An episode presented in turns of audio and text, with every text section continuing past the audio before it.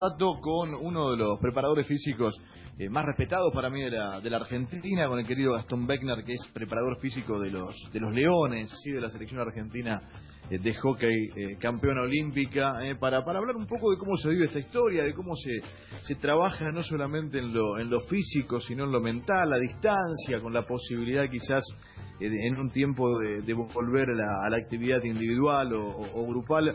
Gastón, un placer charlar con vos en la mañana. Estamos con Claudia Villapun, con Sofi Martínez, Gustavo acá. ¿Cómo estás, Gastón? Buen día. Hola, Gustavo. Buen día. ¿Cómo te va? Un saludo a toda la mesa. Bueno, muchas gracias por el contacto. Un placer, un placer charlar con, con vos un rato.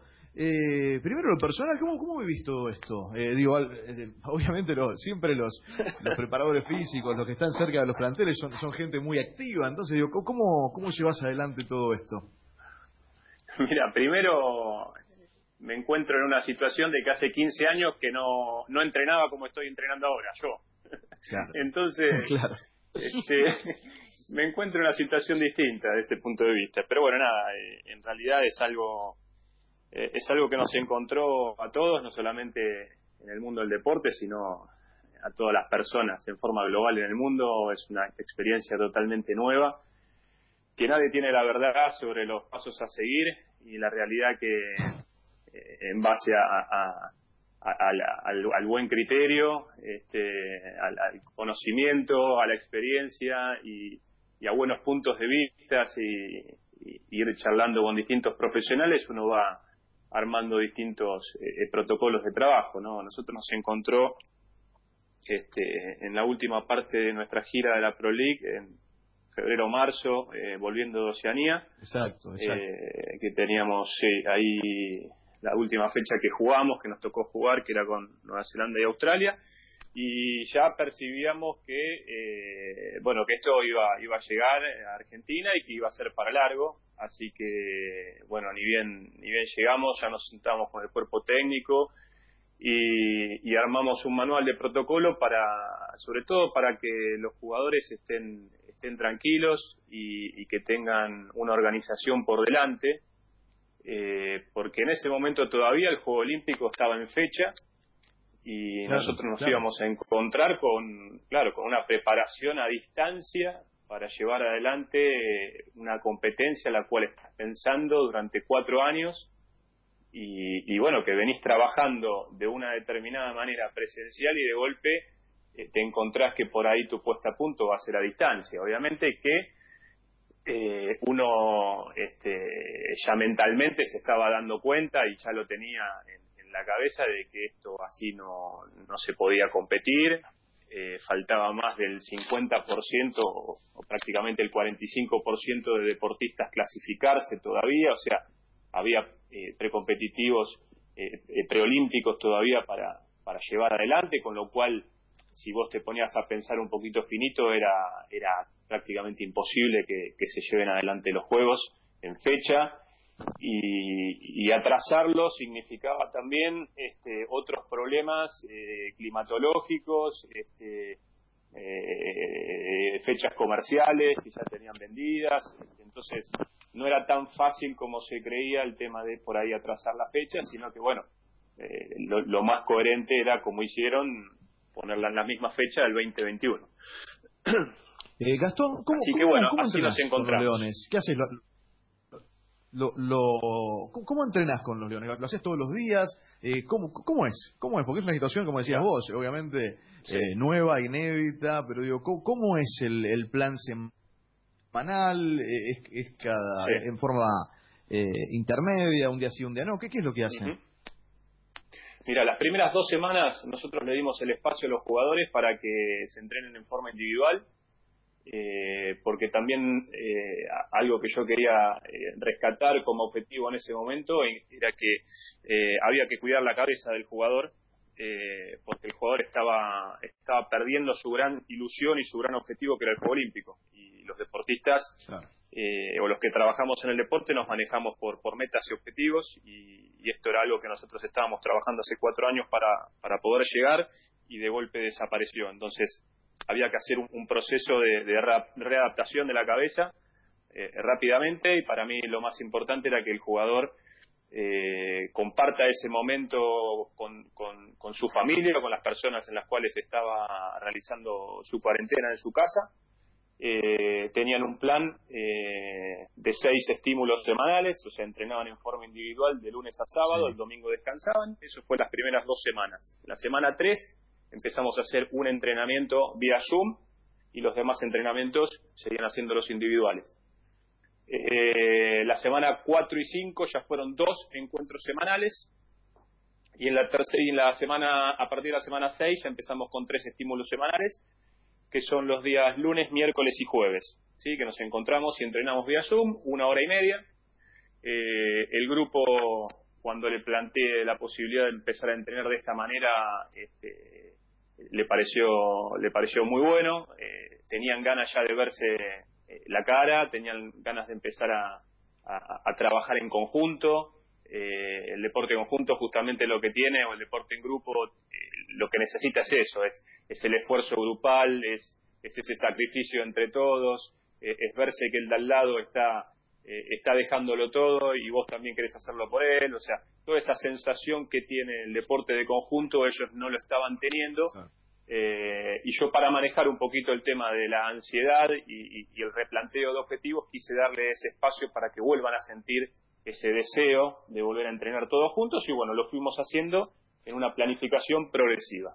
Esta semana ya estamos entrenando con tres estímulos, sí. ¿Qué tal, Gastón? Claudia te saluda, ¿cómo estás? Claudia, buen día, ¿cómo te va? Buen día. Se me, ocurren dos cosas. Primero, cómo hacer esto de, decir, si se encuentran por Zoom, charlan entre todos, eso genera siempre una, sensación de estar en grupo. Pienso en dos cosas. Primero, en cómo mantener la motivación, porque vos hablabas un plan de seis semanas, pero de repente se sigue extendiendo y son más. Y por otro lado, la creatividad que tiene que tener un entrenador para ir buscando diferentes formas y que no termine resultando aburrido, por eso también te quita mucha motivación a la hora de empezar a entrenar delante de una computadora o de un celular. Sí, sí, eh, está, está bueno los dos puntos que nombrás. Eh, con respecto a lo que es la, motivación, bueno, el, estamos hablando de alto rendimiento y el, deportista de alto rendimiento tiene una cabeza muy particular, tiene un, nivel de competitividad y, un fuego interno sagrado este, único. Y, y, la realidad que ya sabiendo ellos el lugar en el cual están los colores que tienen que defender cuando se pongan esa camiseta, el día que les toque, eh, no hay más motivación que yo les pueda decir o que yo les pueda dar que, representar a su país. O sea, son muy pocos los jugadores que tienen esa posibilidad y, ellos están dentro de ese grupo, eh, como me toca a mí también estar como profesional y yo tampoco eh, te diría que necesito una motivación extra a la cual levantarme todas las mañanas y saber que tengo que entrenar al equipo campeón olímpico. Eh, entonces ahí ya tenés un punto a favor, eh, que manejándole todo lo que tiene que ver la planificación, la organización, la estructura, y, que el jugador tenga todo lo que necesite en forma integral, eh, te aseguras que el jugador está, está con deseos, con ganas de ir para adelante como siempre. Y con respecto a la parte de la organización de los entrenamientos, sí, hay que ser sumamente creativo y dentro de la creatividad hay que tener mucha variabilidad sobre todo. Eh, lo que tiene que ver con, las rutinas de entrenamiento no se eh, no, no, no son dos rutinas iguales en sí, o sea, yo el lunes trabajo de una determinada manera, el miércoles de otra y el jueves de otra. Eh, hace una semana, gracias a la gestión de Lenar con el Sport Club, los chicos que están en Buenos Aires recibieron una bicicleta fija para hacer todos trabajos cardiovasculares y de potencia este, y intermitencia en, bicicleta. Algunos recibieron cinta también, los que podían recibirla por espacio. Recibieron también barra olímpica y peso, con lo cual ya este, los ejercicios empezaron a ser un poquitito más eh, variados y orientados por ahí a la parte de fuerza. Eh, previamente yo les había armado un kit de entrenamiento, eh, entonces más o menos se fueron comprando algunas cosas y nuestros entrenamientos eran, son muy variados, o sea, tienen tienen distintas etapas de entradas en calor, con bloques de movilidad, con bloques de estiramiento, eh, trabajos preventivos sobre todo, eh, y después tenemos tres o cuatro bloques de activación neuromuscular y trabajos de intermitencia, donde lo que buscamos es eh, la fatiga neuromuscular, trabajos de alta intensidad y de mucho impacto, y, eso lo vamos intercalando en el transcurso de la semana, cosa de que no, no, no sea el impacto tan excesivo eh, y que haya un buen nivel de recuperación entre entrenamiento y entrenamiento. Claro. Porque acá hay algo muy importante que es eh, eh, reorganizar lo que va a ser los futuros entrenamientos. Yo tengo que trabajar ya desde ahora en la readaptación de ese jugador cuando vuelva a la cancha. Hablando de eso. acá hay Sí. Gastón, ¿ya, eh, ¿hay algún rumor o hablan entre ustedes? Eh, ayer se dio a conocer esta noticia que si pasamos a la próxima fase, a partir del 24 de mayo, es posible la vuelta a los entrenamientos, obviamente en grupos reducidos, manteniendo la distancia. Eh, empezaron a hablar entre ustedes a ver cuándo podría ser esa vuelta a los entrenamientos y si se podría dar cuándo y además la Pro League, ¿no? que es un campeonato que incluye el hecho de, hacer viajes, viajes largos. En muchos casos, ¿crees que podría ser y que se podría dar este año que continúe la Pro League? Mira, eh, se ha trabajado en los últimos 15 días y, de, manera muy fuerte en lo que es el armado de los protocolos. Eh, esto lo llevó adelante el médico del plantel, eh, Javier Blanco, junto con su equipo de trabajo, con Sergio este, Lemos. Eh, bueno, me, han consultado a mí también, junto a los dirigentes de, la Asociación de Hockey también. Bueno, se ha armado toda una estructura en la cual se fueron armando protocolos y se fueron haciendo presentaciones en el gobierno de la ciudad para que por lo menos nosotros estemos este, preparados en lo que tiene que ver con la parte de, la sanidad del jugador y, la, y, la, y la organización estructural de los futuros posibles entrenamientos que tengamos por delante. No hay una fecha eh, fija todavía, se tiene que pasar esta nueva fase eh, que el gobierno planteó este, este último fin de semana y en función de lo que pase en el transcurso de esta semana, seguramente la semana que viene habrá novedades eh, más exactas sobre un posible inicio de los entrenamientos, que obviamente eh, en una primera instancia van a ser en, un lugar en particular que está por determinarse, eh, bajo circunstancias de, cuidados intensivos, con los protocolos, bueno, grupos reducidos. Nosotros tenemos el equipo, tenemos jugadores que están en Europa todavía y jugadores que están acá en Buenos Aires. De los que están en Buenos Aires somos 12 más o menos Así que yo calculo que con dos grupos de seis eh, jugadores llevaremos adelante los entrenamientos. Serán entrenamientos obviamente mucho más cortos de lo que estamos eh, acostumbrados a realizar con ellos. Serán entrenamientos de dos estímulos semanales en una primera instancia. O sea, acá lo que hay que pensar es, eh, como, como, objetivo inicial, la readaptación del jugador nuevamente al campo. no van a ser entrenamientos convencionales. Acá hay que tener una planificación muy ordenada, muy organizada, un control de cargas muy exhaustivo, porque no significaría nada para nosotros volver a entrenar y de golpe entrar en un proceso de, lesiones que, es lo que va a venir por delante, obviamente, si nosotros no tenemos este, los recaudos necesarios para, para cuidar a nuestros jugadores. Son, es mucho, ya fueron o van a ser 60 días en los cuales los jugadores no desarrollaron eh, desplazamientos importantes, no desarrollaron intensidades eh, eh, en sus desplazamientos, no trabajaron la biomecánica de la carrera, no tuvieron grandes impactos, no tuvieron aceleraciones, ni frenos, ni cambios de dirección, ni giros, bueno, todo lo que tiene que ver con la parte específica en, el deporte en sí, no, no quiero hablar del hockey en particular porque le va a pasar a, todos los deportes, ¿no? Van a necesitar una, una, una reorganización este, biomecánica, una readaptación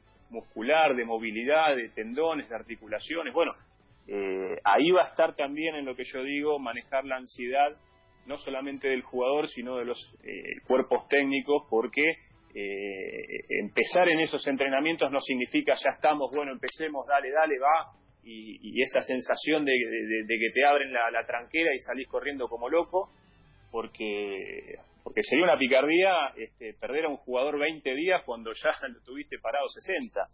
Entonces hay que ser muy responsables, muy ordenados, muy organizados y, que no nos gane la ansiedad, no nos gane la cabeza en este momento. O sea, hay que ser muy, muy meticuloso en, lo que tenemos por delante. Y, nosotros estamos trabajando justamente en esa parte y dentro de nuestros entrenamientos estamos metiendo también eh, trabajos de anticipación a esa readaptación que vamos a tener en, cancha. Y con respecto a la Pro League, la realidad es que no hay ningún tipo de fecha estimada. lo que se dice es que eh, durante este año no se va a volver a competir eh, a nivel internacional, eh, así que seguramente se reordenará la Pro League a partir del 2021. por ahí la etapa esta que faltó jugarse será la etapa inicial del año hasta los Juegos Olímpicos y después de los Juegos Olímpicos se iniciará la segunda etapa de Pro League correspondiente al 2021. Estamos escuchando a Gastón Wegner, que es el preparador físico de los Leones de la selección argentina campeona olímpica de, hockey de caballeros. Gastón, un placer siempre. ¿eh? Te mando un abrazo grande y siempre lindo escucharte y charlar un rato.